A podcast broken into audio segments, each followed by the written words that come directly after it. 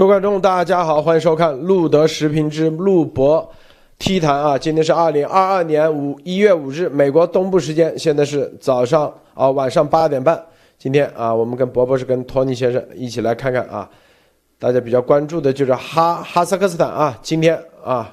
这个反政府啊，民众上街推翻独裁亲共政府，这个游行啊，现在已经进入了白热化啊，我们待会儿来。分分析一下，到底分享一下啊，到底什么情况？具体的内部的一些情况啊，这是第一。第二，然后这个我们今天早上说的啊，这个网格化管理管理最重要的就是数据，是吧？这个今天啊，西安大数据资源管理局局长刘军因履职不力停职检查啊，这个人是八零年的啊，党这个党组成员，局长啊，直接啊停职检查，但是没有，并把没有双规啊。哎，这里头有很多意思啊！为什么？什么叫大数据资源管理局？干啥的？是不是真如他这个新闻里所说的啊？只是因为码什么什么健康码啊，这个呃无法打开啊，出现故障就把它停职了？完全啊，这个新真正的事情，待会儿我们节目中给大家分享啊。好，首先这个。咱们的博博士给大家看看有没有其他相关的新闻，给大家分享一下啊。博博士好，好的，有几天没分享了啊。主要现在在看的，大家在看的两个大的这个这个航天和这个科技界的消息。第一个就是詹姆斯韦伯太空望远镜啊。今天我们是呃，昨天詹姆斯韦伯太空望远镜呢，它是把这个五层的那个。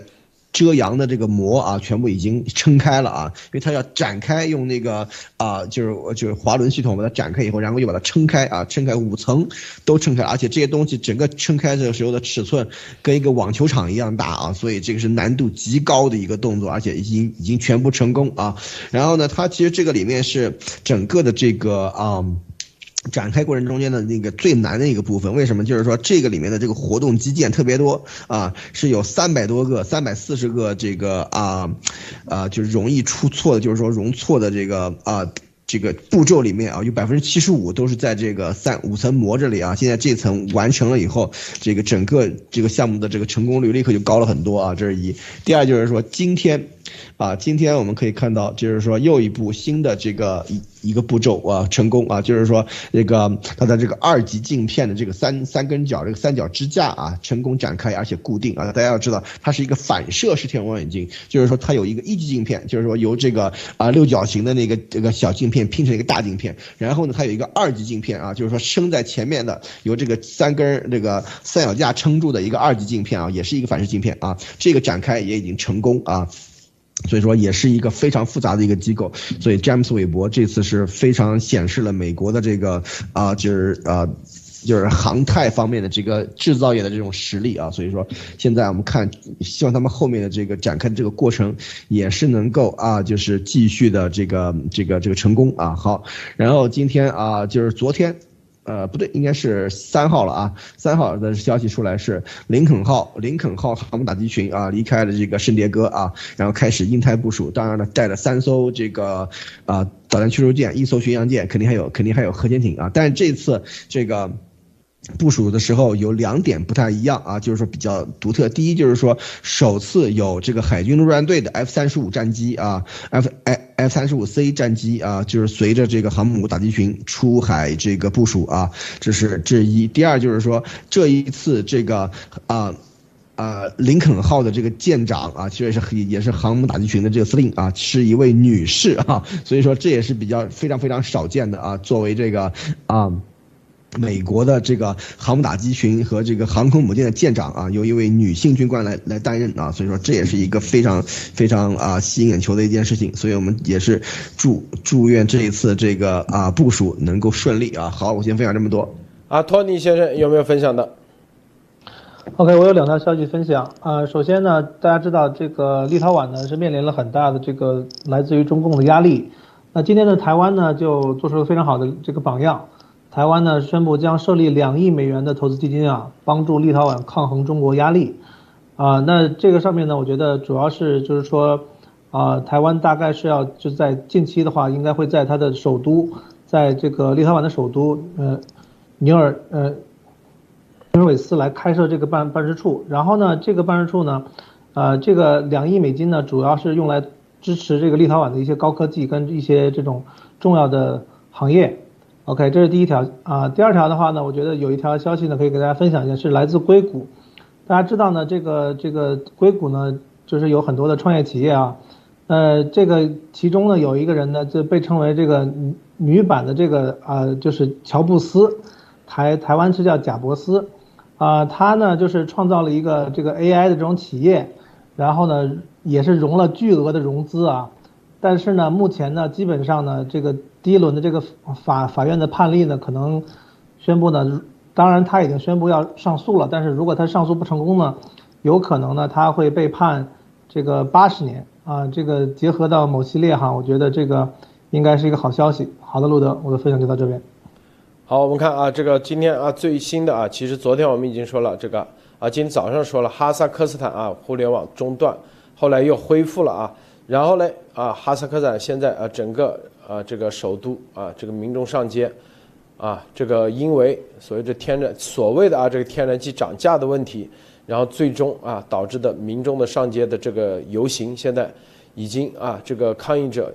不断的啊，不断的人数增加啊，冲进了国家安全部队的大楼，并获得了武器啊，榴弹发射器、炸弹等啊。最新的消息就是这个。啊，俄国、俄罗斯啊，这个这哈萨坦、哈萨克斯坦求援俄罗斯领衔的维和人员啊，将前往协助维稳。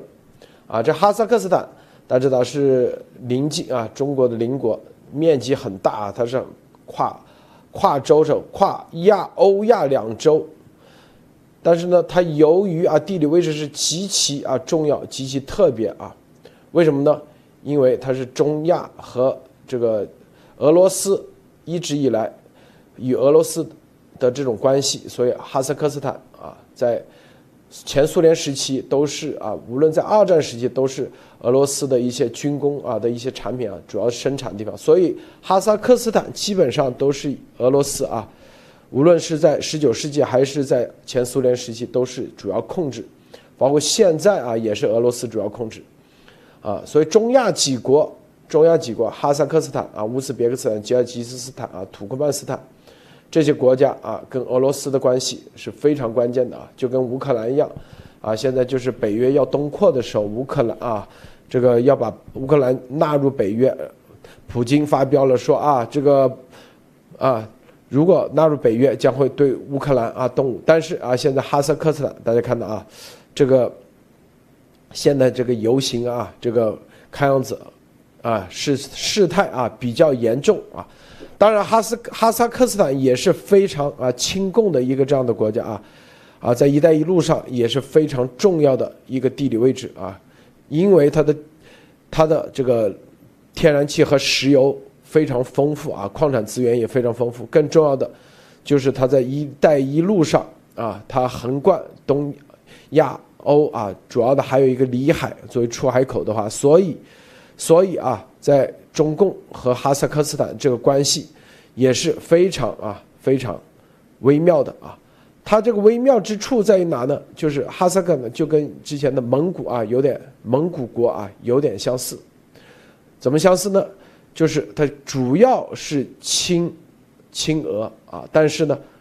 就跟那北朝鲜一样啊，跟中共关系也非常紧密啊，也是亲共。所以这个。这一个游行啊，因为在这个地理位置，在中亚上啊，可以说，实际上啊，大面上主要是以，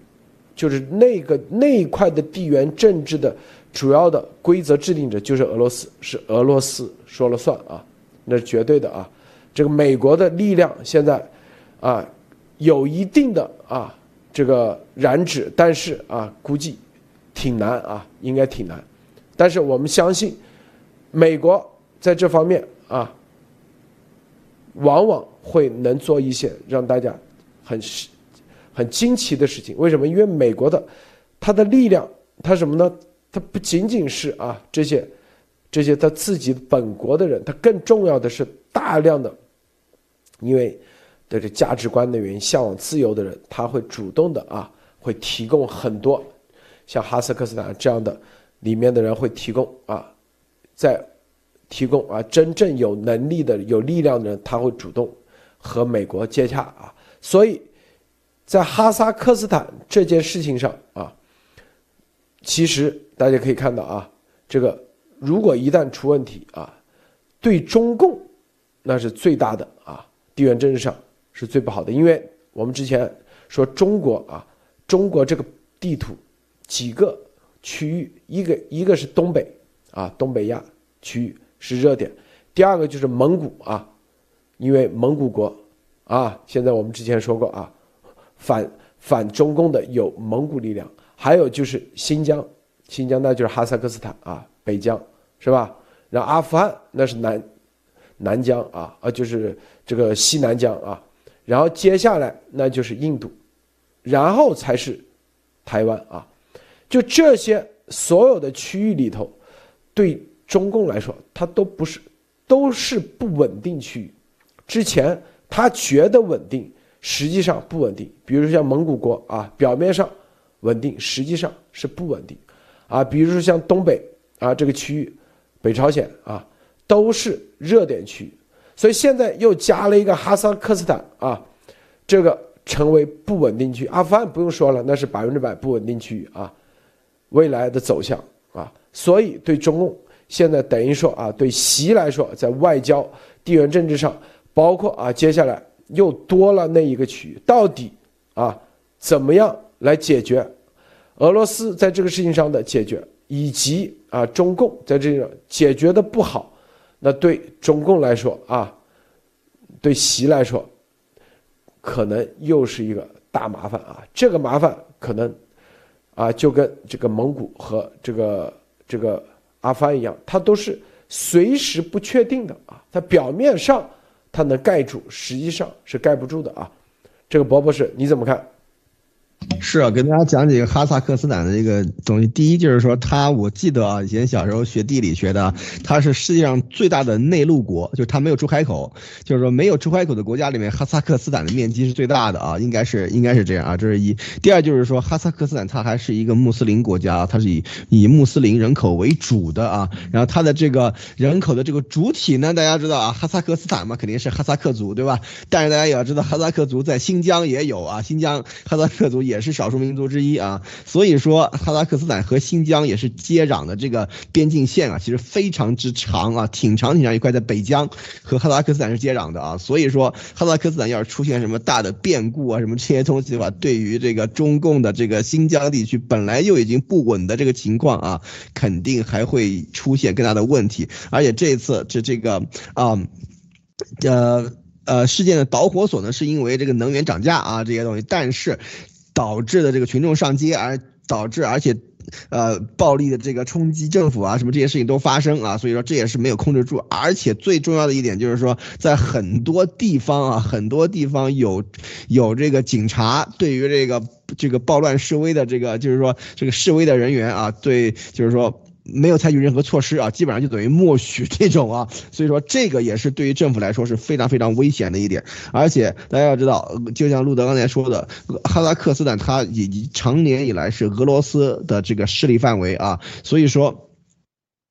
它是中亚的这个斯坦里面最大的一个国家，所以说俄罗斯对于这件事情的话是非常非常的关注的，而且有可能啊，有可能俄罗斯要有安全部队或者怎么样来进行帮助哈萨克斯坦进行维稳啊，所以说这个后面几年的事这个事态啊怎么发展啊，我们要看这个这个呃世界情况，但是这个事情绝对又是一个这个亚洲地区的一个不稳定因素啊，所以说这是一个突发的一个。托尼先生分享一下，托尼。OK，对，大家知道这个哈萨克斯坦的话，它也是在苏联这个九一年以后呢脱离了苏苏联哈，啊，然后呢，大家知道这个为什么说那个时候呢？因为大家知道这个八九六四这个事情，啊，八九六四导火索其实跟这一轮的啊哈萨克的这个情况是几乎是一样的，啊，哈萨克这次呢应该是天然气或者能源涨价，并且涨得非常多三倍啊。但是呢，如果是年轻点的朋友可能不知道，这个中国的话呢，其实在八十年代，特别是八十年代末，其实经历了非常恐怖的通货膨胀。我去查了一个数字哈，大家可以听一下哈。其实那个，其实当年大家如果看过这个学学生的一些横幅啊、一些标语的话，其实就是觉得这个政府腐败，但是其实最根本的也是这个通货膨胀非常厉害。啊，从一九八七年的一月呢，它是月度的这个 CPI 哈，就是这个通货膨胀非常重要的指数，是超过百分之五。到八九年的二月份哈，大家知道哈，这个月度的 CPI 就是说这个每个月的这个涨价，比去年哈是达到了百分之二十八点四，也就是说你去年买了一个东西一块钱，今年可能要花一块三，就是涨得这么厉害，并且是整个社会全全全面积的一个涨价哈，所以。啊，这个其实让我联想到，就是说，当你一个政党，或者当你一个政府，就是说，如果你对于啊老百姓的这个民生你没法去控制的时候，对吧？你的物价大幅的通货膨胀，啊，特别是经济变坏的时候，其实往往就是这个社会最不稳定的时候。所以联想到那个路德社前一阵说的这个关于工工资的这个下降幅度，关于这个重要的这个房地产支柱行业的这样的一些变化，我们都能看到。其实现在。我也问了一些朋友，啊，现在在中国的非常好的，哪怕是一二线的重点城市哈，二手房交易仍然是冰冻，就是基本上这个买家想去申请贷款啊，非常的困难，所以呢，现在基本上就是一个锁死的状态，啊，所以如果是我觉得这个东西联想到中国的话呢，如果，呃，中共呢他没有办法把这个老百姓的经济搞好，没有办法让老百姓，啊，吃好这个住好哈，那他现在。也就恰恰解释了他为什么已经提前用这个应急管理部以及一系列的手段去压制人民的这个对于正常正常幸福生活的基本的这种要求。他现在已经把对吧，把这个中国的人民当当做这个这个动物一样锁在家里边，焊在家里边，对吧？然后呢，没有自由的经济，你不能去买菜，可能也没有菜了，对吧？他为这个以后的这个崩溃前呢做一个预演，对吧？那我可能就是。一个星期一家发发两颗菜，本来这个说起来没有人会相信，我自己觉得说着都荒唐的事情，没想到在西安这个有着一千三百万人口的，可能是世界以人口算的话是第一流的大城市，已经发生了，并且我们已经看到了非常多的惨剧，啊，所以罗德，我觉得这个其实是对啊中国人呢是一个非常重要的启示，就是说啊如果这个政府他如果没有办法去做好供应的话，那其实。至少每一个人为自己的家庭应该做好一个储备，阿鲁德。啊，对啊，就是每个人从不同的角度啊来看这个事情啊，所以，但是呢，我们看啊，这哈萨克斯坦现在这个游行啊，这个正在进行下去。接下来俄罗斯的啊这个维和部队到，那接下来怎么样处理啊？怎么解决？那中共肯定是啊无法染指的啊，无法染指，啊，你看这个在出事的时候，他们首先想的是俄罗斯啊，绝对不会想的中共，所以。啊，大家可以看到，这个在这里头到底是福是祸？对中共来说啊，是福是祸？啊，祸的这个大概率绝对超过福啊。就是说，未来哈萨克斯坦的这个走向，如果压不住的话，压不住的话，那对中共这个，因为它毕竟哈萨克斯坦它是说突厥语的，属于突厥系，就是跟新疆维吾尔人他们是吧？它是一个体系，一脉相承的啊。啊，包括像新疆内部的哈萨克族也是一脉相承的，啊，虽然中共在这个新疆地区把哈萨克族和维吾尔族啊互相挑拨啊，挑拨的，呃，有点仇视，但是啊，但是，毕竟还都是突尔突厥，就突厥人啊，突厥系，所以这个接下来的这个发展啊，接下来发展，大家看啊，这个这个区域热点区就考验普京啊，能不能。正常的解决啊，解决的好啊，可能就是啊地缘政治上就不会有什么事啊。但是大家可以看到啊，这个地缘政治这一块啊，经常的很多事情的出现，你看它不是一种巧合啊，不是一种巧合。就我们可以看到啊，这个这一系列的事情出现都啊在中共啊国的周围，大家看没有啊？这就是这就是啊，你看。表面上的巧合，它其实就是一种必然啊！什么时候点这个火，什么时候啊用这个来做这个各方面谈判的基础，然后